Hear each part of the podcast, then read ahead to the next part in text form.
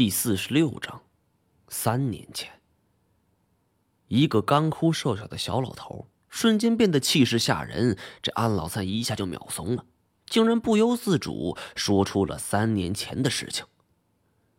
当时童话生笼络了一批人前往捕熊，一开始进展的确顺利，不过其中一头棕熊是瞬间发了狂，冲出了包围圈。金燕当时鬼迷心窍，带着几个人就冲了上去。而这其中就有安老三。逃跑的棕熊虽然体型巨大、性情狡猾，但他已经负了伤了。一路沿着足迹和血迹，很快就找到了这头棕熊的藏身之处，是在一个山洞里。这个山洞十分隐蔽，前边已经被树木和杂草是给严严的挡住了。等其中一个伙计。端着猎枪拨开草丛的时候，一具赫然出现的白骨让他失声尖叫，一屁股坐倒在地。这是一具虎骨，从体型上看是成年的东北虎。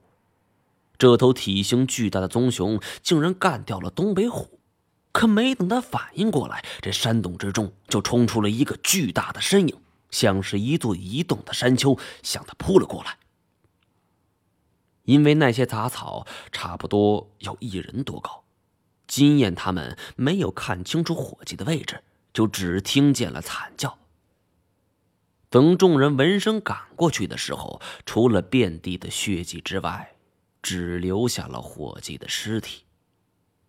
那时候，这伙计的喉咙已经被咬断了，鲜血像是拧开的水龙头一样，咕咕的往外冒着。他大口大口的喘着气儿，一句话也发不出来。不过几十秒之间，就已经断了呼吸。众人面面相觑。之前我说过，熊科动物的打斗伎俩自成一派，他们不懂得锁喉制敌。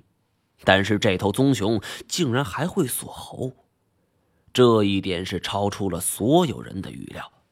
金燕也不敢轻视。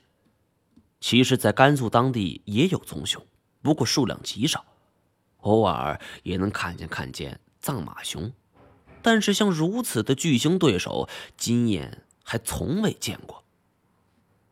大家提高了警惕，一步一步压了过去，拨开杂草，进入山洞，人们所见的又是另外一番景象。这个半人多高的洞口。堆满了各种动物的尸骨，老虎的、梅花鹿的、狍子的。如果不是提前知道这里边住着一头棕熊，人们第一感觉还以为是住着一只极其凶猛的食肉动物。有几个刚入行的伙计已经开始慌了，这端着枪的手也已经开始发抖。这其中就包含着安老三。金燕对他们道。别慌，这他妈是一狗熊，有什么好怕的？说完，是率先弯腰就钻进了山洞。金燕也算是成名人物了，安老三他们虽然是新手，却听过不止一次。见这金燕就已经进了山洞，便也都尾随其后。山洞并不大，打亮手电筒便能看见全局。可是这四个人将整个洞口给扫了一遍。也没有发现棕熊的身影，不好，走！话音未落，就听见“咚”的一声，一个巨大的身影从空中就跳了下来。站在最外边的一个伙计是惨叫一声，被棕熊给咬了起来。棕熊一甩脖子，这伙计就惨叫着飞了出去。金锁明白，这是被对方给堵在山洞里了，想要出去，那只能是拼死一搏。给我冲！开枪！一时间是枪声大作，每个人都不停的扣着扳机。一连打出了七八枪之后，金锁喝住两人，再定睛一看洞口，这连个影子也没有，棕熊去哪儿了？金燕不是浪得虚名之辈，他判断这熊很可能就埋伏在洞口。小陈，丢块石头过去。凡是声音，那都是能吸引动物，这一点肯定是万事万灵的。叫小镇的伙计慢慢蹲下身子，捡起了一块石头。他刚扬起胳膊就要往外丢呢，可这棕熊突然从山洞左边就给冲了出来，一口咬住他的胳膊。金燕一看又折损了一个人，是急忙慌乱的开枪。可这时候，小郑挡在棕熊的身前，这打出去五枪，有四枪是挨在了小郑的身上。但是棕熊也不好过呀，他也挨了两三枪，剧痛之下，他狂性大发，就冲进了山洞。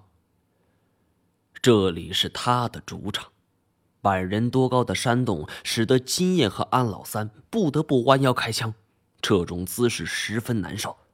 可这几枪却都结结实实的打在了棕熊的身上。在冲到他们身前三五米距离的时候，棕熊一声惨叫，就摔倒了下来。只见对方倒地，金燕是惊魂未定，因为此刻他们刚刚好打完了最后一发子弹。棕熊要再不死，那这死的可就是他们了。金燕大口大口喘着粗气儿安老三更是吓得一身冷汗。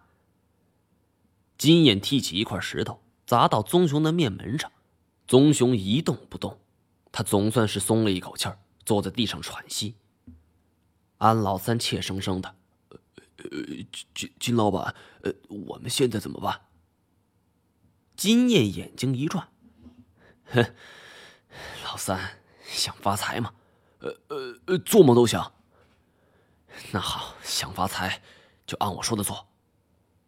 原来金燕的计划是，暂时不将此事上报，谎称这头熊伤了两个弟兄，然后自己负伤栽下悬崖给摔死了。回头金燕和安老三再来料理这具尸体。对于这个提议，初入江湖的安老三并没想很多，便欣然同意了。只是他想不到，这不过只是金燕的缓兵之计。